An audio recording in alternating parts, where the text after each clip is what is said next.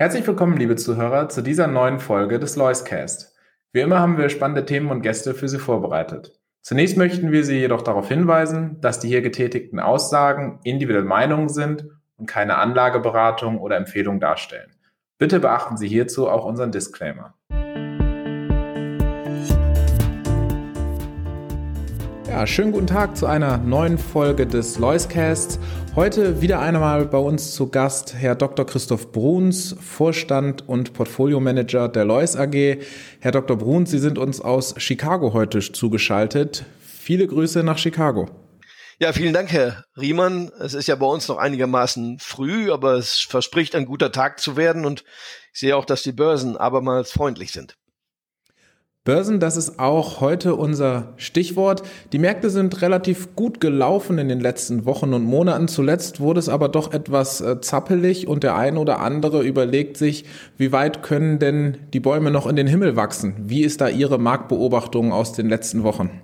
Ja, grundsätzlich äh, gilt, die Zappeligkeit, von der Sie sprechen, ist ja ein konstitutives Element für die Börsen, das haben sie immer gehabt, mal mehr, mal weniger und das werden sie auch immer haben.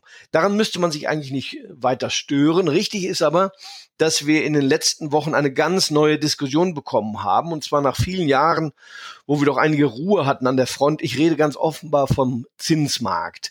Denn inzwischen ist ja durch die Inflationsentwicklung die Notenbanksituation so, dass ein gewisser Druck entstanden ist, die Dinge zu beäugen und gegebenenfalls Zinsen zu erhöhen. Das ist aber ja eine ganz neue äh, Diktion, Zinsen erhöhen. Das kennen wir jetzt seit der großen Finanzkrise eigentlich gar nicht mehr. Das wäre dann eine wirkliche Zinswende und entsprechend haben die Notenbanken auch alles getan, hier abzuwiegeln und zu beschwichtigen und zu sagen, nein, nein, nein, nein, es gibt hier überhaupt keine Eile, irgendwas zu erhöhen. Abgesehen davon hieß es, die Inflationsraten, das seien nur vorübergehend hoch und alles werde sich schon ins Bessere entwickeln. Nun, äh, da sage ich, das wird man dann mal abwarten. So sicher kann man hier nicht sein. Und Sie hatten es gerade angesprochen, den Druck, den die Notenbanken dort dann verspüren. Vielleicht können Sie uns da einfach noch einmal mitnehmen und erklären, warum erzeugt denn Inflation Druck zu Zinserhöhung auf Notenbankenseite?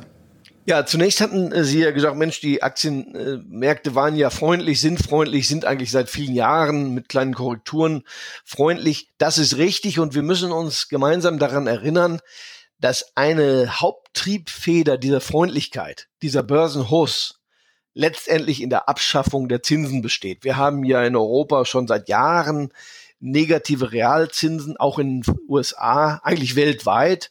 Und insofern ist dies einer der Hauptgründe, warum Geld in die Aktienmärkte fließt und das schon seit Jahren. Und es besteht jetzt eigentlich auch kein Grund anzunehmen, dass die höhere Gewichtung von Aktienanlagen in der Asset Allocation sich verändern wird. Es sei denn, die Zinsen würden maßgeblich nach oben drehen und dadurch wieder zu einer Alternative werden. Das steht aber überhaupt nicht zu erwarten. Nicht nur, weil die Notenbank sich dagegen sperrt, und zwar nicht nur die Amerikaner, auch die Europäer, sondern weil die Staaten sich höhere Verschuldung oder höhere Zinsbudgets gar nicht leisten können. Nun ist es aber so, traditionell war ja die Aufgabe der Notenbanken, Geldwertstabilität herbeizuführen. Das ist übrigens noch eine äh, alte Tugend der Deutschen Bundesbank, die ja untergegangen ist und dann in die EZB aufgegangen ist. Aber immerhin hat man seinerzeit gesagt, nun, wir wollen uns ebenso wie die Bundesbank, die man ja als Erfolgsmodell begriffen hat, um die Geldwertstabilität kümmern. Haben übrigens, das haben auch die Amerikaner gemacht unter George Volcker. 80er Jahre hatte man ja sehr hohe Inflation Anfang der 80er Jahre und dann äh, einigermaßen deutlich die Geldwertstabilität in den Vordergrund gestellt. Das ist alles jetzt Schnee von gestern. Heutzutage haben sich die Notenbanken ein ganz anderes Programm gewählt. Geldwertstabilität ist nicht mehr ganz so wichtig. Klimabekämpfung ist ja gerade in der Europäischen Zentralbank weiter nach vorne gerückt, aber auch Konjunkturimpulse setzen und Arbeitslosigkeitsbekämpfung. Man hat also einen ganzen Strauß. Da hat es die Bundesbank früher leichter. Interessanterweise konnte man aber auch sagen, die Bundesbank, wenn man sich auf Geldwertstabilität konzentriert, bekommt man wahrscheinlich sogar gute Konjunktur und auch einen guten Arbeitsmarkt. Aber das ist ja ein ideologischer Streit. Darum müssen wir uns nicht kümmern. Klar ist aber, jetzt haben wir Anzeichen dafür, dass die Geldwertstabilität böse ins Rutschen gerät. In Amerika gab es ja zuletzt deutliche Aufschläge in der Geldentwertung, minus fünf Prozent. Das kennt man seit vielen, vielen Jahren nicht. Insofern, jeder, der Vermögen hat, der verliert jetzt erhebliche Kaufkraft, das Vermögen wird entwertet. Und die Notenbank hat schon die Aufgabe, das im Auge zu halten. Nun hat man ja gesagt, ah, wir wollen nicht so die einzelne Zahl ähm, in den Vordergrund stellen, sondern wir wollen nur eine durchschnittliche Inflation um die zwei Prozent herbeiführen und ein Überschießen wie jetzt, aber ich sage dazu ein deutliches Überschießen, das lässt sich sehr wohl tolerieren. Nun, darüber kann man streiten. Klar ist aber, je länger gemeldet wird, dass die Inflation deutlich angezogen hat, desto stärker ist dann die Forderung an die Notenbanken, irgendwas zu unternehmen. Und deshalb könnte man annehmen, die nächsten Schritte der Notenbank, so haben es ja die Amerikaner auch angekündigt, werden im Zweifel Zinserhöhungen sein. Der große Zinssenkungszyklus geht damit zu Ende. Und wenn äh, solche Zinserhöhungen dann ins Hause stehen einmal, auch wenn es vielleicht noch ein wenig in der Ferne ist, äh, was würde das für den Aktienmarkt bedeuten? Man muss hier illusionslos sein. Der Aktienmarkt ist ja in dreifacher Weise vom Zins betroffen. Zunächst einmal, jeder Anleger hat ja zu wählen zwischen den Alternativen. Und wenn er eine Aktie anstrebt, ist das das eine. Seine Alternative ist dann in der Regel eine Zinsanlage. Und je höher diese Zinsanlage rentiert, desto attraktiver ist allerdings dann die Zinsanlage gegenüber der Aktienanlage. Wobei auf diesem Niveau, denke ich, die Aktienanlage bei Weitem ja im Vorteil steht. Darüber brauchen wir nicht reden. Aber denken Sie auch daran, um ein Unternehmen zu bewerten, zinst man ja künftige Unternehmensgewinne ab. Und zwar mit einem entsprechenden Zinssatz, dem Marktzinssatz. Je geringer der Zinssatz ist, desto mehr sind künftige Gewinne wert. Das heißt also, unsere Börsenhus liegt eben auch daran, dass die Gewinne der Unternehmen, die in der Zukunft liegen, heute mehr wert sind, weil die Zinsen so gering sind. Diesen Zusammenhang muss man sehen. Das heißt, steigende Zinsen führen dann dazu, dass künftige Gewinne etwas weniger heute wert sind. Und es gibt einen dritten Faktor, denn vergessen wir nicht, Herr Riemann, die Unternehmen sind ja ihrerseits verschuldet.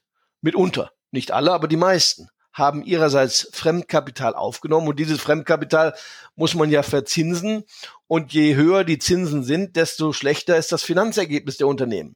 Sie sehen also, es gibt jetzt drei Schienen, auf denen der Zins Ärger machen kann. Würden also die Zinsen steigen und zwar in einem vernünftigen Umfang, wir reden nicht über diese marginalen Dinge von einem halben Prozent, ja, dann wäre der Aktienmarkt durchaus betroffen. So weit sind wir allerdings noch nicht. Was wäre denn dann die richtige Entscheidung für den Anleger? Ich meine, wir kennen das äh, deutsche Anlegerverhalten. Da überwiegt oft die Angst, wenn man auf Aktien schaut. Äh, wenn es jetzt heißt, na ja, da kommt Inflation, vielleicht werden die Zinsen erhöht, ähm, ist dann Zurückhaltung geboten oder wie gehe ich mit meiner Gemütslage jetzt um? Ja, zunächst mal muss man feststellen, steigende Zinsen führen zu fallenden Anleihekursen. Die größten Opfer werden dann ganz sicher die Besitzer von Anleihen, Staatsanleihen, anderen Anleihen auch sein. Das ist ein großes Problem. Das heißt, wer steigende Zinsen erwartet, der muss sich von seinen Anleihen trennen. Und jetzt sage ich Ihnen, wenn sich die Leute von Anleihen trennen, stellen Sie sich mal vor, die großen Versicherer, die ja viele Anleihen halten, die trennen sich von Anleihen. Wo sollen die denn hin mit dem Geld? Ja, ich denke mal, dann gehen sie nach wie vor in die Aktienanlage, solange die Aktienanlage attraktiver ist. Das mag also auch die äh, Märkte weiter befeuern. Bis irgendwann der Zins so hoch ist, dass die Zinsanlage selber attraktiv ist. Aber ich glaube, ich habe eine sehr grundsätzliche Bemerkung mal zu machen. Denn Sie sagten ja zu Recht, wir haben in der Bevölkerung und in den Anlegern eine große Angst vor der Aktienanlage. Die mag in mancherlei Weise äh, irrational sein. Wenn man über das Thema Risiko nachdenkt, dann kann man doch feststellen, das größte Risiko für einen Anleger bestand doch darin, keine Aktien gehabt zu haben. Denn wir müssen hier mal ganz ergebnisoffen denken, äh, und zwar in alternativen Denken. Wer Aktien gehabt hat, der hat ganz sicher die beste Vermögensentwicklung gesehen. Keine Aktien gehabt zu haben, war also das größere Problem, nicht wahr? Und wenn ich nun bedenke, wie die meisten Menschen am Ende doch investiert sind, nämlich in Zinsanlagen, dann muss man sagen, sie hatten Angst vor der Aktie, sie hätten Angst vor Zinsanlagen haben müssen. Es war ein größeres Risiko, keine Aktien gehabt zu haben, als welche gehabt zu haben. Das ist allerdings ein trauriger, wahrscheinlich auch ein sehr deutscher Befund. Und Sie sprechen damit ein Thema an, was wir statistisch auch gut belegen können, denn vor einigen Tagen kam der Global Wealth Report heraus, der jährlich misst, wie sich denn Vermögen von verschiedenen Staaten und Regionen verändert haben. Und dieses Phänomen, dass es eben auch Opportunitätskosten gibt, wenn man nicht im Aktienmarkt investiert ist, das lässt sich hier auch ablesen. Wie lesen Sie die Ergebnisse von diesem Global Wealth Report, der dort veröffentlicht wurde? Ja, Sie haben ganz recht, Herr Riemann. Äh, jedes Jahr ist ja die Credit Suisse so gütig, uns einen solchen äh, Bericht vorzulegen. Und die Trends der vergangenen Jahre haben sich noch einmal beschleunigt. Dort wird ja gemessen, wie es um das Finanzvermögen der Bevölkerung steht. Und mich interessiert mehr noch der Median als der Durchschnitt. Äh, zur Erinnerung, statistisch Median heißt, die Hälfte der Bevölkerung hat mehr und genau die Hälfte hat auch weniger.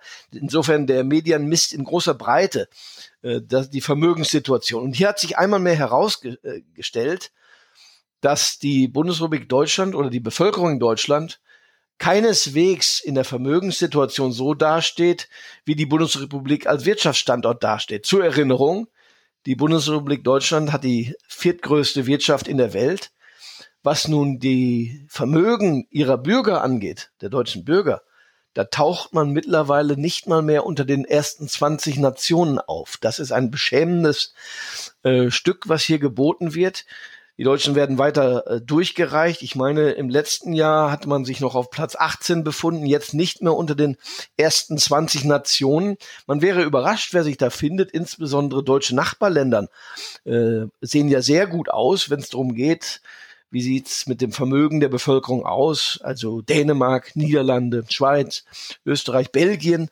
Äh, da wäre man sehr erstaunt. Und äh, meine Frage, würde nicht zum ersten Mal an die Politik gehen, wäre das nicht ein kluges Ziel für die deutsche Wirtschaftspolitik, die Vermögensbildung der Haushalte stärker zu priorisieren. Jedenfalls die Berichte, aber dies ist ja nicht der erste Bericht, ich kenne das seit 10, 15 Jahren, zeigen eine eindeutige Tendenz auf. Und die lautet, und das müssen wir uns fest vor Augen halten, die Nationen, die die Beteiligung der Bevölkerung an der Wirtschaft vorantreiben, insbesondere auch in ihren Altersvorsorgesystemen.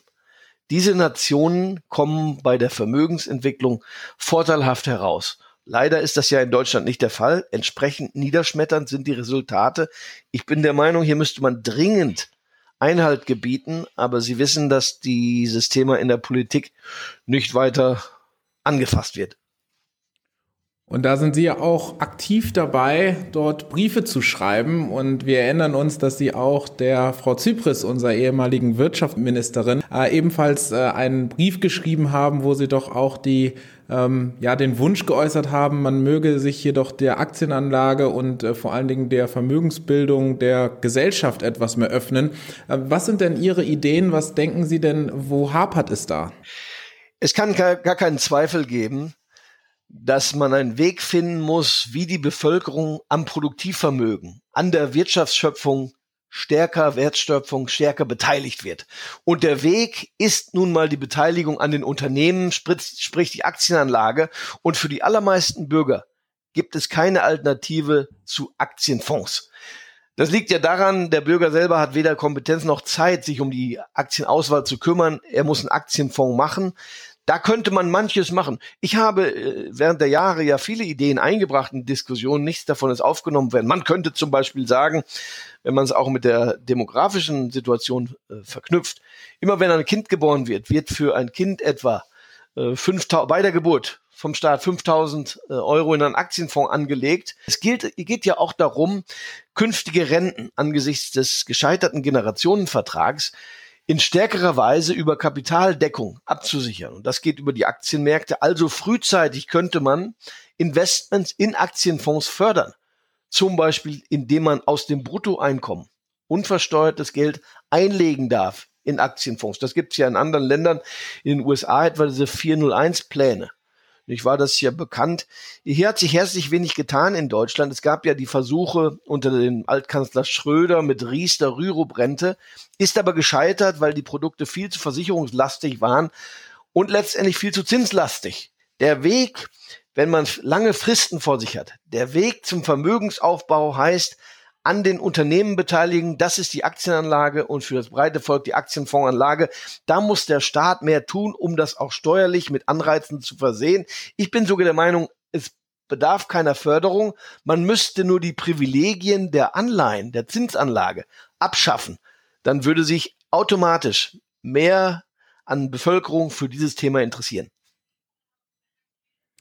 Nun haben wir einige Hörer, die auch schon im Aktienmarkt aktiv sind und der ein oder andere mag sich dann jetzt fragen mit dem Ausblick über den Sommer, was sind denn für Sie jetzt noch die wichtigen Punkte, die das Wirtschaftsgeschehen für die nächsten Monate und damit auch den Aktienmarkt neben der Inflation betreffen könnten. Wo schauen Sie im Moment noch hin und was denken Sie wird für die nächste mittelfristige Entwicklung jetzt wichtig sein? In der Tat, eine ungewöhnliche Situation ist entstanden. Wir hatten ja die Pandemie. Die Pandemie hat zu Verzerrungen geführt. Es gab Schließungen mancher Bereiche. Denken Sie mal an Restaurants, öffentliches Leben, Kulturleben, manches auch. Jetzt auf einmal kommt vieles an Nachfrage sprunghaft zurück und das sorgt für Probleme im Logistikbereich. Wir hören, es gibt nicht genug Container, die Frachtraten schießen nach oben, die Häfen können gar nicht so schnell die Schiffe beladen und entladen wie die Nachfrage das eigentlich vorsieht. Das heißt, wir haben jetzt Druck im Kessel, wir sehen das an den Preisen, das äh, sieht man etwa an den äh, Preisen für Gebrauchtwagen, für Bauholz am Bau äh, heißt es ja, es gibt Knappheiten. Gewiss sieht man es auch im Energiesektor. All diese Knappheiten transferieren sich dann in das Thema Inflation. Die Preise sind nun mal gestiegen. Das wird auch jeder Einzelne äh, beobachten äh, können. Ja, ich vermute deshalb, Herr Riemann, dass das Thema Inflation das äh, Hauptthema des ganzen Jahres sein wird. Ob sich das abmildert, muss man sehen. Ich befürchte persönlich, dass wir eher die Gefahr einer Lohnpreisspirale bekommen, denn auch die Löhne werden steigen, steigen oder die Arbeitnehmer werden ja fordern, dass die höheren Preise reflektiert werden in Löhnen. Das tut sich, da tut sich einiges. Deshalb muss man hier sehr wachsam sein. Ungeachtet dessen bleibt es aber so, in der Asset Allocation steht die Aktie völlig ohne Alternative da. Mehr noch denn je, denn wir müssen ja auf der Zinsseite mit fallenden Anleihenkursen rechnen. Insofern ist das völlig unattraktiv. Die Aktienanlage muss nur aufpassen, dass jetzt die Gewinndynamik auch standhält quasi mit den Erwartungen, die ja da sind. Denn viele Unternehmen sagen, jetzt ist die Nachfrage da, also wollen wir mal schauen. Das zweite Quartal wird ja jetzt in wenigen Tagen dann zu berichten sein. Also muss man mal gucken, ob diese Gewinndynamik da ist, wenn die Unternehmen liefern können, wofür manches spricht. Ich erinnere daran, dass wir ja schon in den ersten drei Monaten des Jahres sehr positive Überraschungen in den Unternehmen hatten. Wenn also diese Dynamik anhält, dann braucht man für die Aktienanlage auch jetzt äh, keineswegs negativ sein. Ja, und mit diesen schönen Schlussworten wollen wir es für heute dann auch dabei sein lassen. Wir bedanken uns wie immer, dass Sie uns zugeschaltet waren, freuen uns auf die nächste Ausgabe und sagen viele Grüße und herzlichen Dank nach Chicago. Gerne.